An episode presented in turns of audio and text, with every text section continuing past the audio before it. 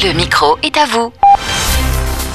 Le 17 mars dernier, à quelques heures d'un confinement national inédit pour une très large partie de la population française, nous enregistrions ici au studio Phare FM à Grenoble un entretien sur le Covid-19 et la Bible, grandement suivi sur les différents supports proposés.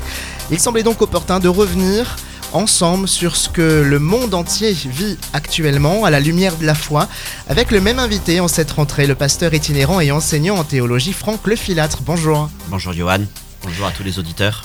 Alors les chrétiens vivent l'église à tâtons depuis euh, ce temps euh, inédit, privés de rassemblements, de célébrations de Pâques et de Pentecôte durant le confinement.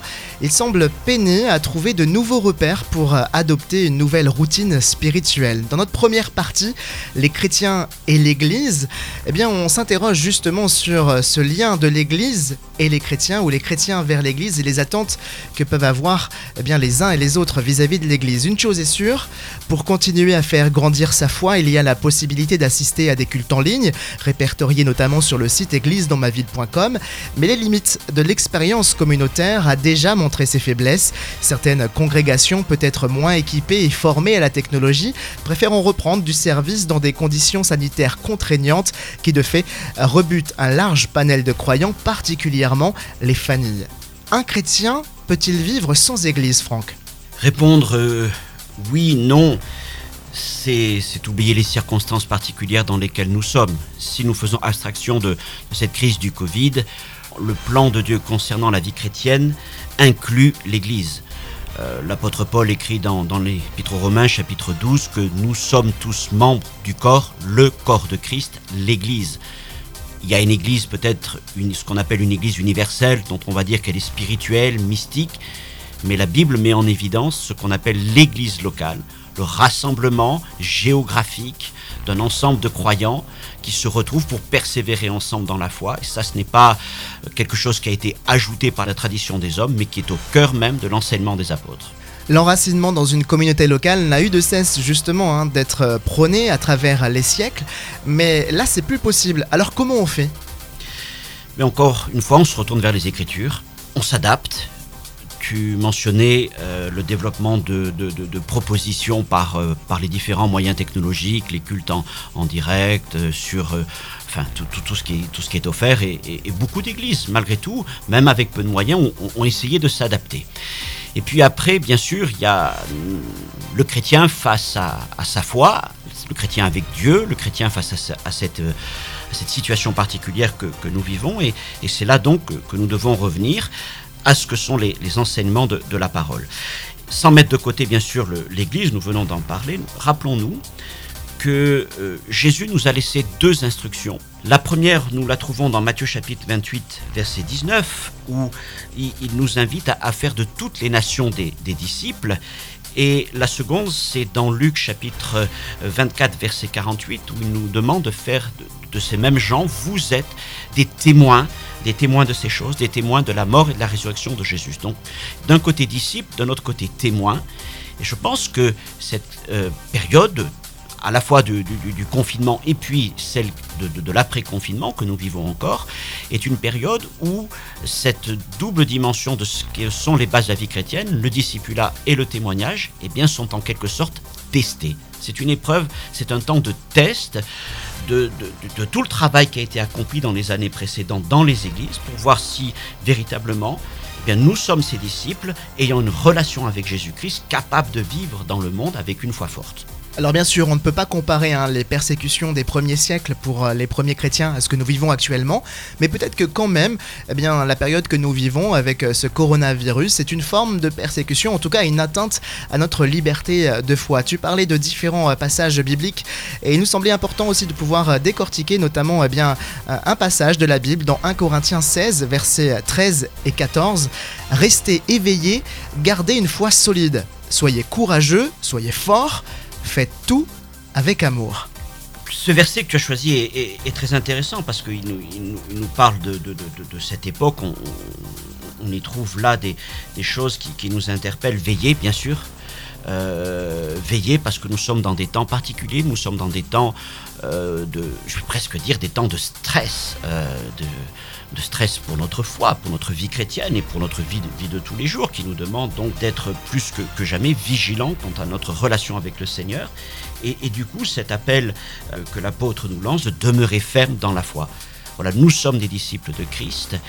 Euh, dans un contexte habituel, euh, nous avons notre relation avec le Seigneur renforcée par l'expérience communautaire de l'Église, l'enseignement, la prière, les prières, la communion fraternelle. Mais dans cette période où cette dimension communautaire nous a été retirée, nous croyons provisoirement, et elle se remet en place, eh bien, c'est là que nous devons être forts dans, dans ce qui est notre relation individuelle avec le Seigneur. Vivre la vie ensemble, c'est bien. Mais la grande mission, elle, n'a pas changé. Tu en parlais également il y a quelques instants. Partager le salut autour de soi afin que le plus grand nombre soit sauvé.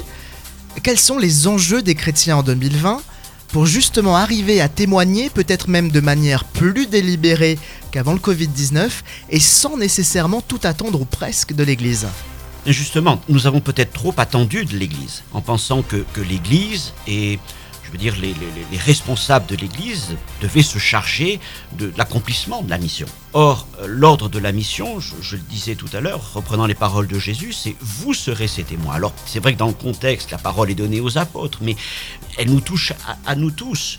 Le Seigneur rappelle cette parole dans Actes chapitre 1, verset 8, avant de remonter auprès du Père, et vous serez mes témoins jusqu'aux extrémités de la terre. Donc, euh, c'est là, dans cette période où la dimension collective nous est enlevée, que dans cette individualité du discipulat, nous sommes aussi eh bien, mis en avant dans notre responsabilité de témoin.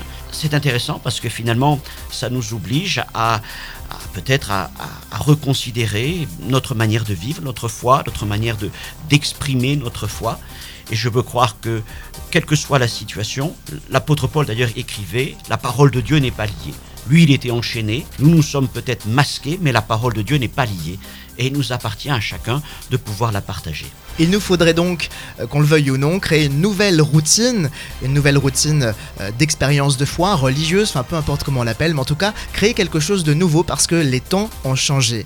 L'Église, le croyant et le monde, c'est le thème de notre deuxième partie que nous abordons dans quelques instants. A tout de suite.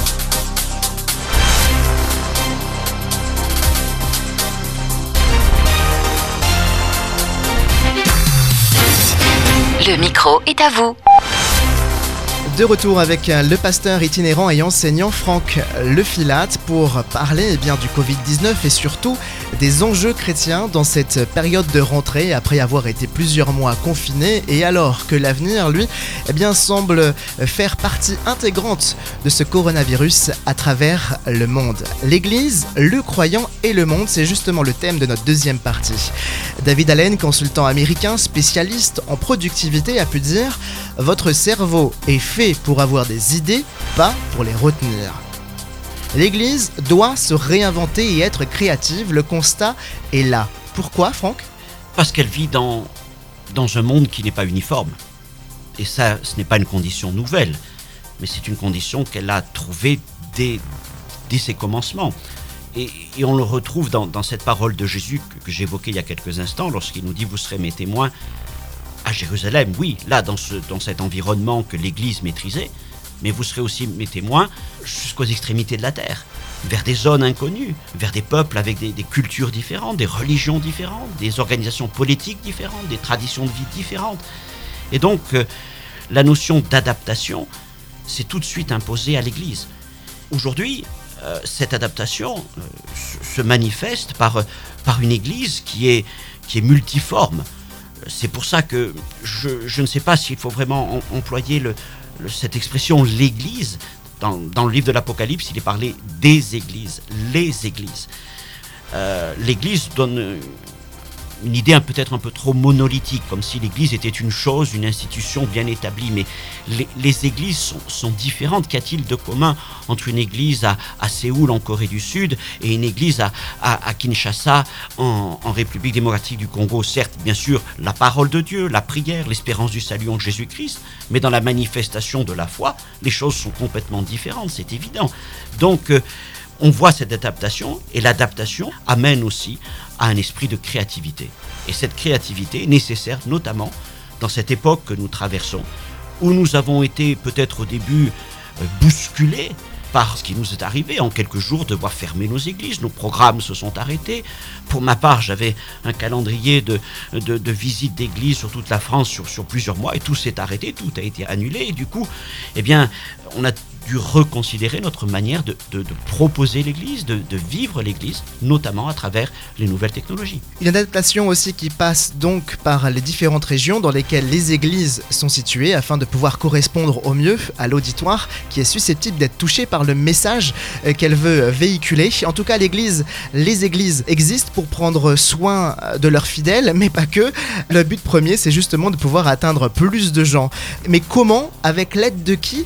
Et la question sous-jacente que tout le monde a envie de se poser, mais jusqu'à quand Jusqu'à quand je, vais peut-être commencer par ça. Je pense que les expériences que nous sommes en train de d'acquérir et, de, faire fructifier dans cette période-là ne doivent pas être simplement euh, reléguées à, une époque particulière, mais je pense que euh, elles nous ont stimulés en tout cas pour ceux qui ont accepté de répondre à ce défi, nous ont stimulés pour développer des, des propositions nouvelles qui vont, pour certaines, se, pérenniser parce que nous avons découvert de nouveaux moyens d'accomplir cette mission. Aujourd'hui, les technologies sont assez simples pour que, avec quelques instruments que nous avons tous entre les mains, un ordinateur, une tablette, un téléphone, on puisse commencer à être des témoins de Jésus-Christ et bien sûr sur le net à travers différentes applications.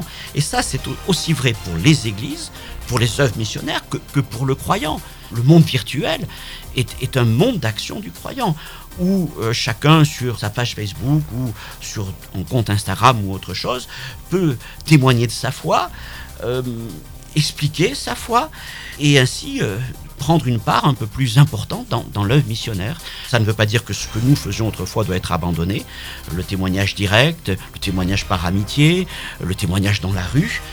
Bien sûr, aujourd'hui, le témoignage dans la rue nous paraît un peu plus compliqué à cause des circonstances. Finalement, nous avons rajouté des cordes à notre arc dans cette créativité, peut-être que dans un deuxième plan d'ailleurs, il faudra eh bien faire attention, en tout cas être vigilant aux limites du virtuel parce que tout le monde n'y a pas nécessairement accès et on veut penser particulièrement aux personnes un peu plus âgées. Aller à l'église, c'est sans doute bien, mais chaque chrétien est appelé à être l'Église et c'est sans doute là toute la révélation à recevoir pour s'adapter à la situation de crise et surtout prendre part à l'épouse de Christ qui, dans le cœur de Dieu, a sans doute vocation à être le prolongement de ses pieds et ses mains. Merci beaucoup Franck pour euh, le temps accordé. Je rappelle qu'on peut te retrouver également en librairie grâce à l'ouvrage paru aux éditions euh, Vidal 1er avril 2019 Jésus de la terre jusqu'au ciel, un livre broché qui dresse un portrait étendu et approfondi du ministère de Jésus en 286 pages. Merci encore et au plaisir. Merci Johan. Au revoir. Au revoir.